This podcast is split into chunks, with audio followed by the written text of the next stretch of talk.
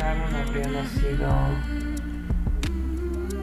en febrero o marzo del 93. Es como un tema tabú, te ha pasado y tienes que superarlo rápido y tienes que seguir con tu vida porque es mejor que haya pasado así, porque imagínate si nace enfermo, bueno, mil cosas que te dicen que supongo que será para animar, pero que tú no necesitas oír en ese momento, no lo necesitas oír. He tenido dos ah, embarazos de semanas bueno pues no se han podido lograr y dos el pasado el primero que fue de casi cinco meses y es- no, no dan permiso de tomar fotos a los bebés. Entonces, ni siquiera tienen un recuerdo. O sea, parece como si hubiera sido un fantasma que nunca existió. Fue un día muy intenso en el que finalmente se fue del hospital sin su bebé, sin tocarlo, sin besarlo, sin ningún recuerdo, ni siquiera me dijo lo que lo quería. Se fueron con las manos vacías totalmente. Y ahí es en donde el doctor me dice que efectivamente ya no hay latido de corazón y que acababa de perder al bebito.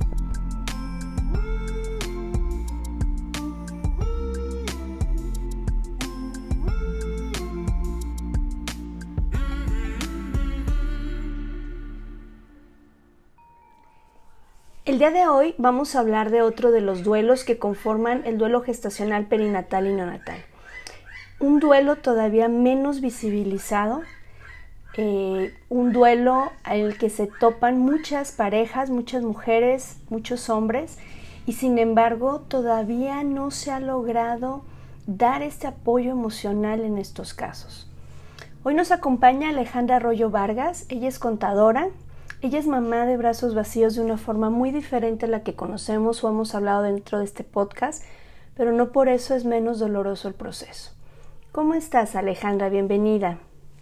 Hola, Georgina, muchas gracias y gracias por, por invitarme aquí a tu espacio. De verdad, yo muy, muy contenta y muy agradecida porque nos abres tu corazón. Sé que es un tema que ha sido difícil el proceso y el que quieras compartirlo y, poder apoyar a otras mujeres que quizá están viviendo esta misma situación, de verdad que yo te lo aprecio muchísimo. Alejandra, eh, en días pasados hablábamos en el podcast de un duelo eh, que es todavía muy silenciado y que es el tema de infertilidad.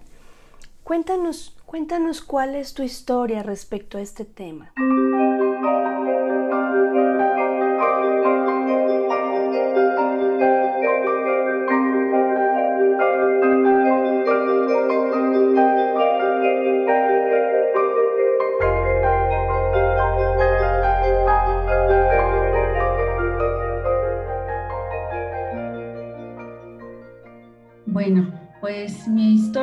Ya hace bastante tiempo. Yo era una chica de 25 años, con una vida normal, trabajaba, estudiaba en la universidad. Mi novio de en ese entonces, que ahora es mi esposo, teníamos nueve años y ese año íbamos a, casarnos, ¿no?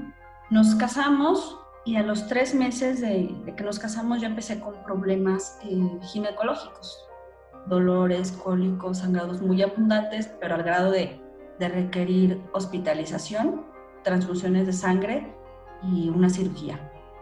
El ginecólogo me comentó que tenía miomas en el útero, que eran demasiados y que eran milimétricos y que no iba a poder tener hijos, que mejor me operara y me hiciera la esterectomía ya. Pero obviamente por lo que sentían yo, mi, mi esposo y yo, pues decidí esperar, eh, tranquilizarme y buscar otras opciones. Para esto fue un camino de cuatro años de intentar en, con diferentes tratamientos. Sí. Era un ciclo que no se terminaba, o sea, tratamientos para controlar sangrados y luego para tratar de embarazarme y no podía porque cuando trataba de embarazarme se venían sangrados y era un ciclo que, que no se terminaba. Entonces fue complicado, fueron varias cirugías, cuatro, hasta que buscamos ayuda aún más profesional con biólogos de la reproducción. Mi caso era muy atípico porque era en ese entonces ya una chica de 28 años, 29, que no encontraban la razón del por qué no podía embarazarse. en una clínica ya me realizaron un estudio y encontraron que tenía el síndrome de Asherman, lo cual era aún más atípico porque el síndrome por lo regular se da en mujeres que han tenido liberados o que ya han tenido algunos embarazos antes y el útero cicatriza. Y tanta cicatrización impide que se desarrolle y un bebé crezca. Entonces yo no tenía legrados y por eso era, era muy atípico. Entonces, pasando ya más de cuatro años, me dijeron, ¿sabes qué? Eh, tu vida ya corre peligro, puede que tengas una hemorragia, no la podamos parar, entonces tienes que hacer una esterectomía. Y yo había dicho que hasta que el momento que me dijeran algo así los doctores, yo iba a terminar, iba a parar con, con tanto tratamiento. Y fue así que pasó. Este, decidí hacer la esterectomía y terminar al menos con el dolor físico que se sentía. Después, yo creía estar preparada para lo que se venía después de la cirugía. ¿Ok? Sin embargo, cuando pasó y que ya tuve que recuperarme porque después de la cirugía estaba muy débil y requería realmente seis meses de recuperación para para estar bien, para poder llevar una vida normal. Y sin embargo nunca creí que, que fuera complicado. Yo creí que ya estaba resuelto y que emocionalmente estaba bien. Sin embargo, me di cuenta del duelo que se tiene que vivir en ese momento. Que hay que vivirlo de manera personal y de vivirlo en pareja. Yo hablé. Sí, hablé con, dime. sí, te escucho, te escucho. Hablé con, con mi esposo, siempre hubo comunicación, él siempre me, me decía, ¿sabes qué? Ya paremos, Ale está sufriendo, o yo ya no quiero verte sufrir, y yo decía, bueno, el dolor físico se va, ese me puede durar una semana, unas horas, se va, pero el dolor que siento en mi corazón no se va, ese no se quita. Alejandra, en algún momento del proceso, ustedes por parte de las instituciones que los estaban apoyando, ¿recibieron o les sugirieron el acompañamiento emocional? No, tanto en las públicas como en las privadas no hubo alguien que nos sugiriera el, acompañamiento. Mm, no, no, hubo, y a lo mejor nosotros, yo no lo veía en ese momento necesario porque era más, pensaba más en mi dolor físico, porque no sabía lo que era el dolor, emocional después de la cirugía. Claro. Ajá, no, no sabía. Eh, después empecé a buscar algunos temas porque me sentía como si fuera la única a la que le estuviera pasando esta situación. Pensaba yo que era la única, buscaba alguna bibliografía, buscaba algo que, no me hiciera sentirme sola, porque al final de cuentas a veces la infertilidad se trata como un tema tabú, como si fuera algo malo. Entonces, yo hubo un momento que dentro de mi duelo, que me cerré totalmente y que dije, bueno, yo lo voy a vivir yo, pero sin que nadie me vea. O sea, sin que nadie me vea sin que nadie me vea llorar, sin que nadie me vea o me escuche hablar sobre esto. Claro, es, es un aislamiento el que se hace por la falta de empatía, de comprensión. Sí, así es. Falta de comprensión. Y a veces por no querer que te vean como con lástima. Porque yo sentía que me veían así como, pobrecita, ay, es que ella no puede tener hijos. ¿Me explico? así existe todavía ese pobrecita, no puede tenerlos. Sí, te entiendo perfecto. A mí esa parte me dolía muchísimo. Es, es como si te clavaran una daga en el corazón. Es un dolor punzante. Así es. Y no, no se va. A veces, como comentabas en algunos episodios anteriores, los comentarios que no son malintencionados, pero que son imprudentes que la gente que decirte, cuando te dice algo, en lugar de ayudarte, pues te lastima un poco más. O el de, pues solo Dios sabe por qué lo hace, o a lo mejor tú no estás hecha para ser madre. Como dijiste, o sea, comentarios podemos aquí hablar todo un episodio sobre comentarios de ese tipo. Entonces, yo sí me, me mucho, realmente. No lo hablaba con casi nadie. Con muy pocas personas llegué hablarlo y fue un duelo para el que no es que estés preparada para un duelo, sino que yo no me imaginaba lo tan fuerte que iba a ser y que a lo mejor hubo alguna vez que yo creí que ya había sido superado y realmente no estaba superado. Y es por eso que yo te agradezco muchísimo el que hables, Alejandra, porque siguen, siguen muchas mujeres presentando situaciones eh, de este nivel y como no hay alguien que les diga lo que se siente, porque nos aíslan, lo ves como la rara, como, como esta época donde la lepra, entonces te tienes que alejar. Y entonces como no hay alguien que rompa el silencio sobre esta cuestión, es complicado y sigue este ciclo vicioso de sentirse solos.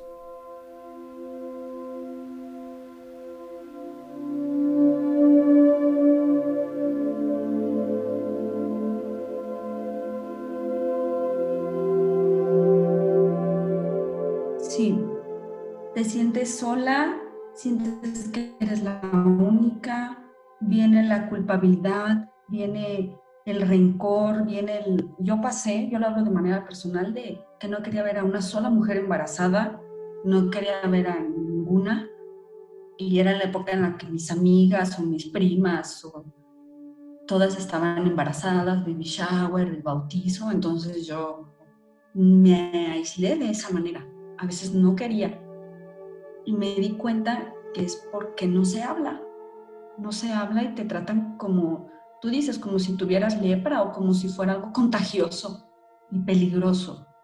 Entonces decidí después hablarlo, al menos con mi familia, y ver que a lo mejor yo creía que no tenía el apoyo, pero estaban ahí. De cierta manera, ellos estaban ahí.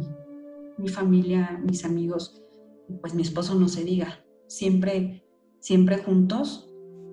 Y eso también fue un, tema complicado, porque al final de cuentas yo me sentía culpable y decía, bueno, soy yo la que no puede tener hijos, porque él está bien. Entonces, con mi cabeza fría, yo le pregunté y le dije, ¿sabes qué? Yo entiendo que tú quieres hijos en algún futuro, yo también quisiera, pero no te los puedo dar de manera biológica. Si tú quieres buscar a alguien, me va a doler muchísimo, pero ya pasé por el dolor más grande. Entonces, tú, yo te dejo ir. Y la respuesta de mi esposo, que eso nunca en la vida se me va a olvidar, y es cuando veo la importancia de tener el apoyo, fue que me dijo, yo te amo a ti por lo que eres, no porque me puedas dar o no me puedes dar hijos. Tenemos una historia y te amo a ti por ser Alejandra. Entonces, después de esas palabras me sentí como la mujer más acompañada y la mejor, con el mejor esposo en ese momento. Sí, claro, por supuesto. Es que es tan importante el que la pareja lo pueda hablar y puedas expresar tal cual como sientes las cosas. Y entonces podemos negociar o podemos llegar a acuerdos, podemos buscar opciones. Que si no lo hablamos, solo suponemos cosas y, y eso va alejando a la pareja. Después de, este proceso, de esta histerectomía, Alejandra, ¿cómo fue tu proceso de duelo respecto a aceptar esta parte de, ok, de manera biológica no voy a tener un bebé? Yo siempre me... Mm, creo en Dios. Entonces hubo un momento en el que me enojé con Dios y le reclamé y le dije, bueno, ¿por qué a mí? porque si hay mujeres que los tienen en pésimas condiciones les das y yo que quiero uno tanto que va a ser amado y cuidado no me das uno? Y decía, ¿por qué? ¿Por qué? Y después entendí que no era el por qué, sino era el para qué. ¿Para qué me pasó a mí? Exacto, es encontrarle el sentido de vida a, a la experiencia. Yo la manera de, no bueno, sí de superarlo fue, yo escucho mucha música, entonces escuché mucha música, investigué muchos, leí muchos blogs, muchos podcasts, escuché y me ayudaron mucho a no sentirme sola y a ver que no era la única que estaba pasando por eso. Que aunque fuera un, aunque es un tema que no se habla por miedo, por vergüenza, porque crees que te van a, vas a sentirte señalada, y aunque algunas veces es así, pero que hay que hablarlo, que eso no te hace ni más ni menos mujer, que a lo mejor estoy preparada para otra cosa. Fue complicado, pero siempre teniendo el apoyo de, de mi esposo, de mis amigos y de mi familia, creo que fue como yo lo pude pude superarlo un poco, o sea, salir de ese momento.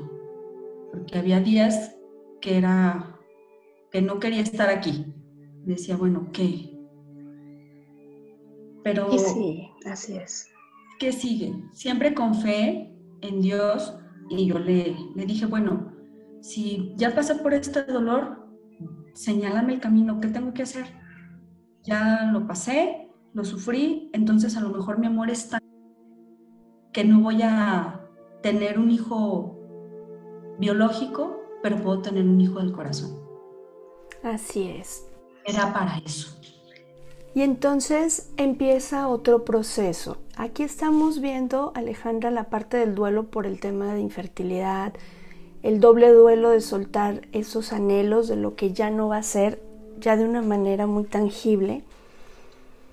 Pero viene otro proceso que tú viviste, y es otro de los duelos que no se habla, que se mantiene oculto y que ni siquiera se, da visibilidad, pero que ahora que me puse a investigar después de que tú platicaste conmigo y me, me ayudaste a ver también esta parte y a poder mirar, a integrar este duelo dentro de estos duelos de esta maternidad, del lado oscuro de la maternidad, eh, es algo tan común que está pasando y que no se mira, ¿Te gustaría compartirnos tu experiencia de qué siguió después de aceptar que no vendría un bebé biológico, un hijo biológico? Sí. Em, después de más o menos como dos años de, después de la esterectomía, mm, habíamos hablado con mi esposo que queremos ser padres, que si no se puede de manera biológica, pues no iba a ser un impedimento para, para no ser padres y que podíamos adoptar, pensamos mucho en la adopción. Algunas veces estábamos de ya, vamos mañana, ya vamos a investigar y todo. Y creíamos que en ese momento ya lo habíamos superado, pero nos dábamos cuenta que no. Pasó el tiempo y decidí, eh, una mamá nos contactó, una mamá biológica, y nos dijo que, que quería dar en adopción a su hijo. Eh, nosotros nos lo entregó, iniciamos un proceso de adopción y nos lo entregó prácticamente cuando tenía un día de nacido, lo registró y todo para hacer el proceso. Eh, lo tuvimos con nosotros un mes y la mamá biológica se arrepintió al mes de, de que nosotros lo teníamos.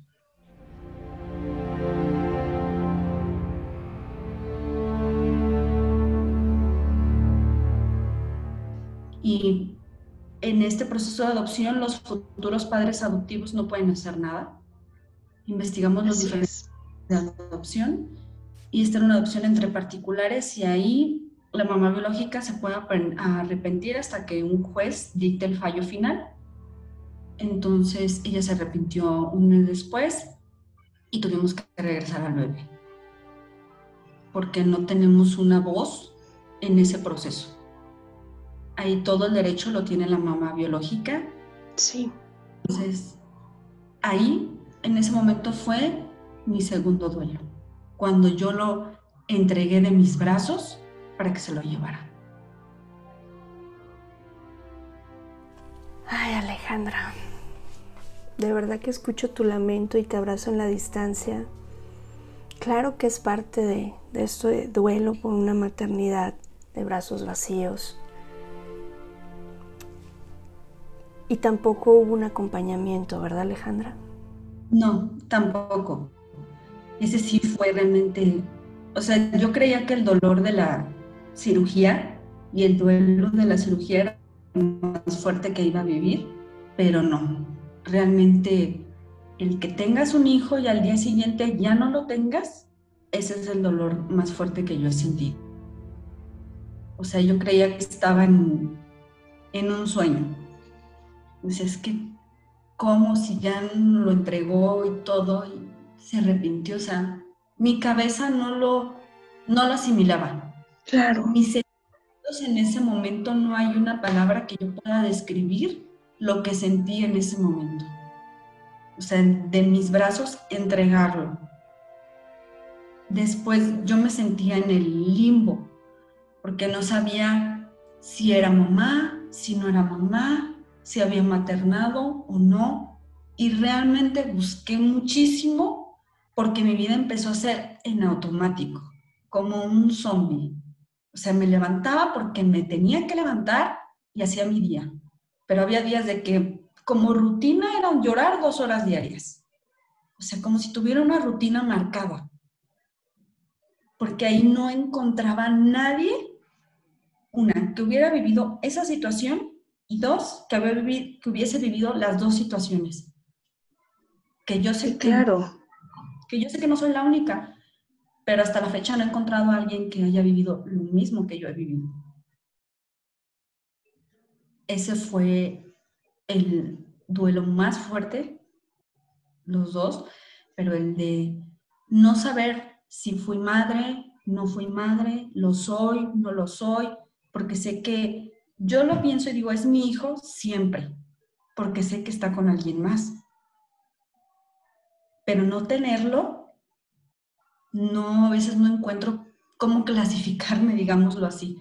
O si me quisiera poner en una estadística de mujeres que han adoptado al bebé, lo han tenido tres, cuatro, cinco meses, la mamá se arrepiente y lo tienen que regresar. No hay una estadística que te diga, son tantas mujeres las que han pasado por este proceso. Así es, porque normalmente es, eh, como mencionabas, la adopción entre particulares y eso es un poquito más complicado. Eh, si haciéndolo a través de una institución eh, sigue siendo un tema tabú, Alejandra, sigue siendo algo de lo que las mujeres y los hombres no hablamos. Quienes han pasado por esta situación no la hablan. Entonces, definitivamente quedan muchos, muchos huecos y, nos perdemos en esta parte. Pero yo quiero decirte, como, como te lo comenté en algún momento cuando lo platicamos tú y yo, claro que eres mamá. Claro que eres mamá, Alejandra. Maternas desde otro espacio. Eres una mamá de corazón, y sé que tu bendición siempre estará con este, con este hijo. Maternas desde otro espacio y por supuesto que tienes todo el derecho de vivir tu proceso de duelo. ¿Cuánto tiempo ha pasado, Alejandra? Ya pasaron cuatro años de eso. Ya cuatro años. Y sigue estando en tu corazón y sigue siendo una mamá de ese bebé, una mamá de corazón, una mamá que gestó en el corazón pero al final sigue estando ahí esa maternidad de brazos vacíos. Y por supuesto que, tú tienes todo el derecho y tu esposo de, vivirse como estos papás que maternamos desde otra dimensión, ¿no? Desde otro espacio. De pronto caemos en un mundo donde si no es tangible y si no lo veo, si no lo toco, si no lo palpo, no existe. Y nosotros venimos a demostrar todo lo contrario, que podemos tener ese título anhelado desde otro enfoque y desde otras dimensiones. Sí. ¿Qué les compartirías, Alejandra, primero a las mujeres que están recibiendo los diagnósticos de infertilidad?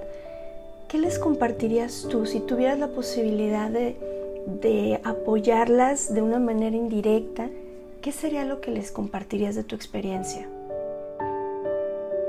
Pues primero que nada, que no, que no están solas, que habemos otras mujeres que han pasado por eso que aunque piensen que no van a salir de esa situación, se, va a terminar. Van a salir de esa situación de alguna u otra manera. Que luchen con todas sus fuerzas contra todo lo que venga hasta lo que ellas quieran. lo que ellas decidan hasta ese momento. Pero que no se queden con ninguna duda, que investiguen mucho, que cuestionen, que busquen una ayuda emocional, un acompañamiento, porque yo no lo busqué, no lo tuve, no pensaba que era necesario, pero realmente es muy necesario, muy necesario. Y que si ya han pasado por la infertilidad y tienen esto, no están solas, va a pasar y que hay que vivir el duelo a la medida de como uno lo sienta. Que no hay maneras correctas ni erróneas de vivir un duelo. Y que cada quien lo maneja como puede manejarlo. Siempre con el ánimo de vivir, de disfrutar esta vida, aunque a veces no lo parezca y no lo sintamos. Así es. Muchísimas gracias, Alejandra. ¿Qué les dirías a estas mamás, en primera que están en proceso de adopción, que no saben, que se escuchan tantas cosas? ¿Qué les dirías, Alejandra? Mira, si están en una adopción entre particulares, es un riesgo el que se puede correr. Nosotros estábamos conscientes de eso y desgraciadamente nos pasó. Pero que aunque creamos que ese es el, peor momento, también va a pasar, que no desistan de, ese amor de querer tener un hijo y de querer ser mamá.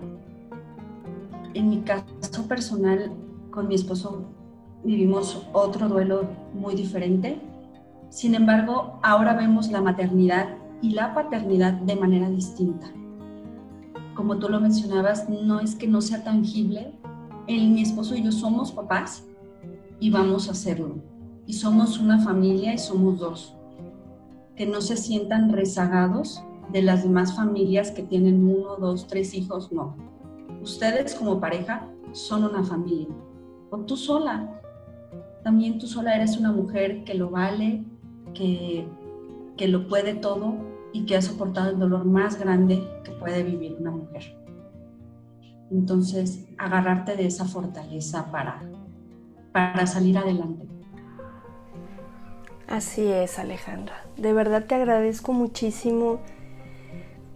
Lamento, lamento que tus experiencias hayan sido en soledad y por lo mismo te agradezco muchísimo que rompas el silencio les comparto siempre que no es fácil desnudar el alma ante personas que no son conocidas, pero es importante que lo hagamos y es importante que la sociedad empiece a tomar conciencia sobre estos temas. No nada más presentar la maternidad bonita, la maternidad de revista, la maternidad rosita. Necesitamos hablar de todos los aspectos que conforman la maternidad y la paternidad. Necesitamos mirar todas las caras de la misma moneda. Y en serio, para mí es muy valioso lo que nos compartes y el que nos permitas entrar a ese espacio sagrado de esta intimidad, de este proceso que, ustedes vivieron. De verdad, muchísimas gracias Alejandra. Muchas gracias y quisiera decir que a veces, aunque la tormenta esté muy fuerte, hay que nadar con todas las fuerzas hasta sentir la arena a los pies y esperar a que salga el sol porque va a salir. Así es, va a salir, un día sale. Y mientras tanto hacer lo que nos corresponda. Pues bueno, se nos está terminando el tiempo.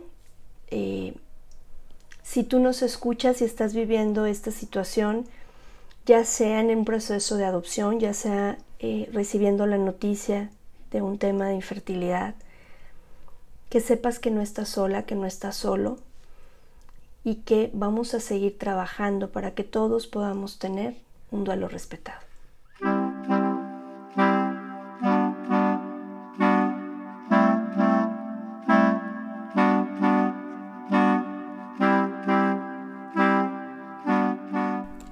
Te invito a suscribirte al canal de YouTube, a dar like en la página de Facebook y a seguirme en la cuenta de Instagram Duelo Respetado Podcast. Súmate a esta propuesta de romper el silencio y hablar de este pariente incómodo de la maternidad, la muerte de un bebé en etapa de gestación, en el nacimiento o al poco tiempo después de su nacimiento. Yo soy Georgina González, especialista en duelo gestacional y perinatal, y deseo que todos tengamos un duelo respetado.